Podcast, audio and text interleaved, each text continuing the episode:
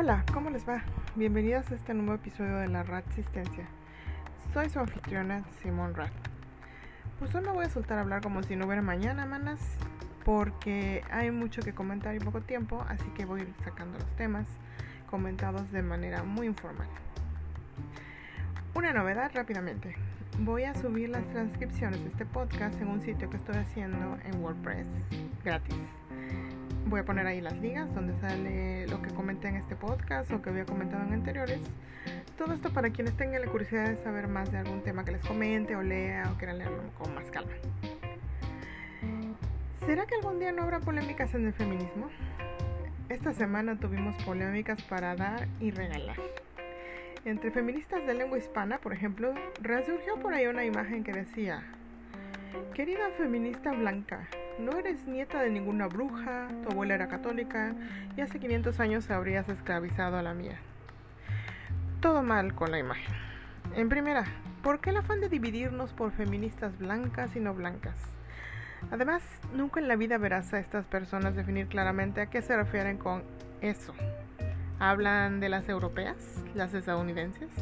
Quien sea que parezca blanca externamente, no importa que tenga toda una familia indígena, pero su tono de piel sea ese. Solamente las que tengan cierta posición económica. Y además, el feminismo no va de buscar cómo meter en una cajita a todas las mujeres que se adhieren a él, sino que trata de encontrar las opresiones comunes y busca lograr una agenda común entre todas. Por ejemplo, que no se nos explote por nuestro potencial reproductivo, que no se explote nuestros cuerpos para prostitución o pornografía, que existan las garantías que permitan que nos desarrollemos como personas pensantes e independientes y no bajo el yugo de hombres, sean padres, hermanos, marido, que no se nos ataque por ser mujeres. Además, la premisa de esta imagen presenta mujeres que esclavizaban unas a otras. Las mujeres, todas las mujeres, eran posesiones de los hombres hace 500 años, antes de eso y también después de eso. ¿Cómo podría una esclava esclavizar a otra voluntariamente, con agencia? Claro que no.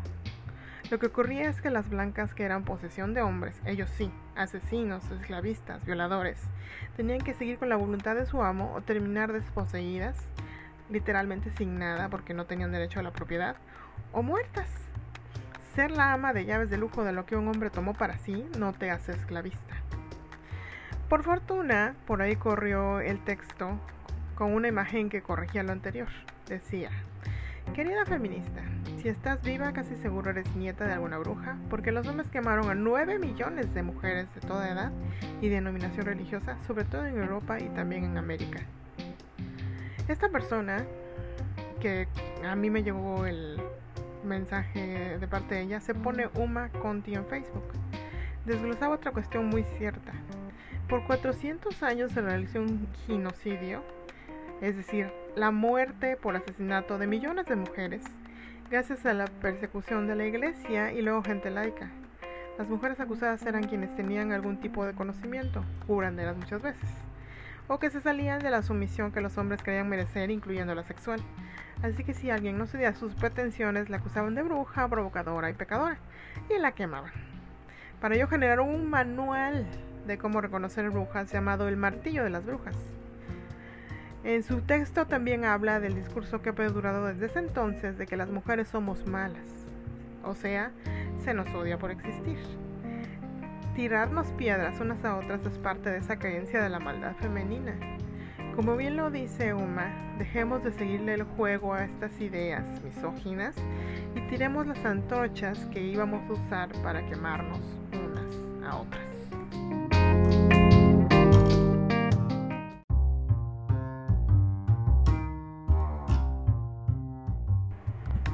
Otra linda polémica llegó también desde el Frente Feminista Internacional. Fue en el caso de J.K. Rowling, pues siguió el acoso hacia la autora. A pesar de que lo que dijo ya fue hace un rato, a pesar de que explicó a profundidad porque no está en ninguna manera contra los trans y por lo tanto lo que dijo no fue transfóbico, pues no. Ahora le echaron la culpa de decir algo contra las personas que usan antidepresivos y hormonas cuando en realidad no fue así. ¿Y cómo fue que pasó esto? Pues resulta que le dio like al tweet de una chica que decía que aunque los antidepresivos y las hormonas son necesarios en algunos casos, para recetarlos había que hacerlo con cuidado, evaluando primero si no existían opciones que no incluyeran medicamentos o sustancias como estas. Y la joven añadió que quienes recetan estas opciones deberían de revisar si hay alguna otra alternativa que no implique drogas o sustancias que cambien el cuerpo. Y si no lo hacen, esa gente es floja. Y por si no quedó claro, la chica hablaba de los médicos. Y como nunca falla, llegó el troll a decir, ya ven, J.K. Rowling dice que quien toma antidepresivos y a quienes les dan hormonas es flojo. J.K. Rowling obviamente reaccionó con total indignación y por supuesto generó un gran hilo que les recomiendo buscar en Twitter, en el que explicaba que por supuesto que no decía eso, además de que contaba por qué sustancias como los antidepresivos es importante tomarlos con una evaluación profunda si son necesarios, porque cambian la química del cerebro, mientras que las hormonas modifican el cuerpo en formas que incluso no están completamente estudiadas en cuerpos sanos, tanto a corto como a largo plazo, que no está de más que se tomen precauciones, sobre todo cuando se los están tratando de recetar a menores en pleno crecimiento. Evidentemente lo que J.K. Rowling quiso dejar claro fue que nunca dijo que todas las personas que toman antidepresivos deben dejarlos, ni que quienes toman hormonas no deben recibirlas.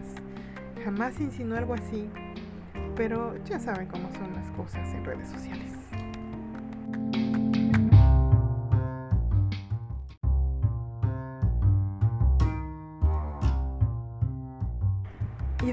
Lado lo que le pasó a la autora de Gran Bretaña, mientras tanto en Estados Unidos, como todos están distraídos con el asunto del coronavirus, pues la Suprema Corte decidió que era buen momento de quitarle derechos a las mujeres, específicamente en temas de salud reproductiva. ¿De qué hablo? Pues resulta que las empresas en Estados Unidos ofrecen a sus empleados una prestación que es el servicio de salud Así, diferentes aseguradoras afilian a los empleados y les dan cierto tipo de servicios, entre esos atención a su salud reproductiva, lo cual incluye anticonceptivos para las mujeres en edad fértil.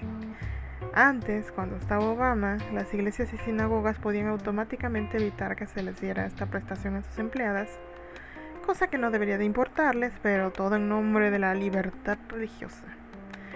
Ahora la Suprema Corte decidió apoyar a cierto señor de pelo naranja, que prefiero no nombrar, para que empresas que por sus objeciones religiosas o morales no quieran que sus empleadas reciban como parte de su servicio médico atención a su salud reproductiva, es decir, anticonceptivos, pues que no los reciban.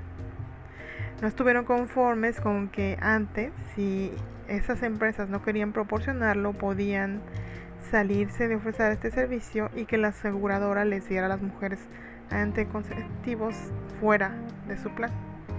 No, tuvieron que buscar este ataque a los derechos de las mujeres. Obviamente, como la mayoría de los miembros de la Suprema Corte son hombres blancos y conservadores, no les afecta y obvio no les importa. Surprise, surprise. Sí, es sarcasmo por si no se nota.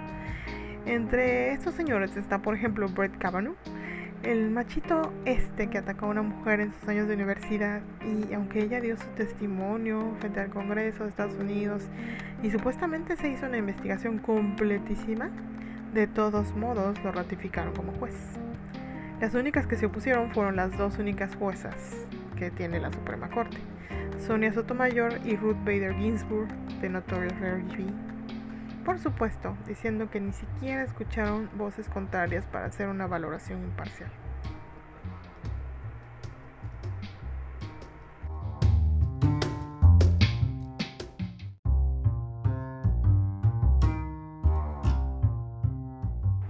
En otro caso totalmente ridículo, estaba leyendo que en Vancouver comenzaron a buscar al dueño de un auto que derrapó encima de un llamado paso de cebra, el cual está pintado con los colores del arco iris para homenajear a las personas LGBT. Bien por ellos. Y pues bueno, ante esta situación decidieron ponerse a buscar a la persona que tuvo la osadía de pasar encima de la cebra y dejar esa marca, porque según ellos fue un posible acto de odio. O sea, ¿qué? ¿Cómo es que se ponen a usar los impuestos de la gente de Vancouver para eso? Aparte, la policía ya no tiene muchos recursos. ¿Cómo van a justificar hacer eso para tratar de buscar un presunto acto de odio?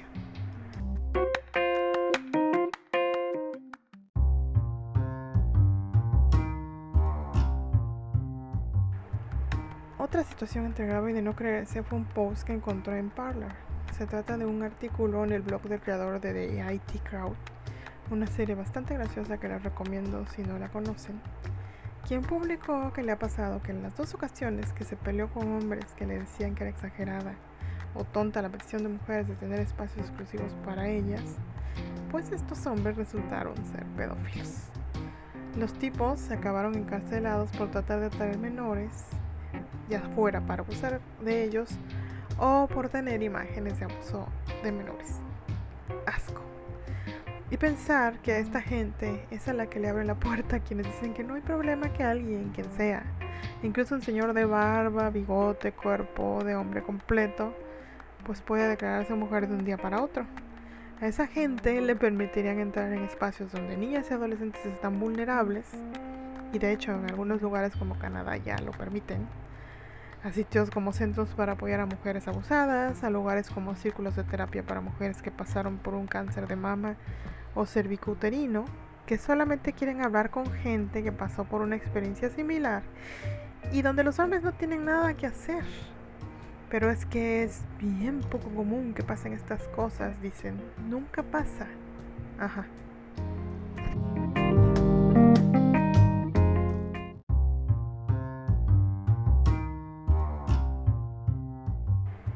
En temas más amables se están realizando una serie de conversatorios entre mujeres donde se analizan los derechos de nosotras basados en el sexo.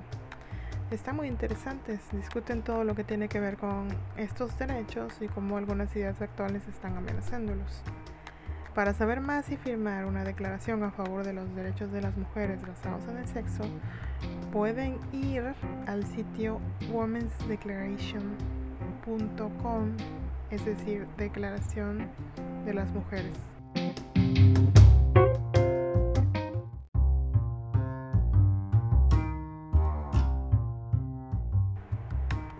Y bueno, esas fueron las noticias que vi esta semana. ¿Ustedes vieron alguna otra que creen que pueda entrar en este podcast? Coméntenlo en las redes sociales que tenemos, que son Twitter, Facebook, Instagram y YouTube. Las encuentran poniendo la resistencia.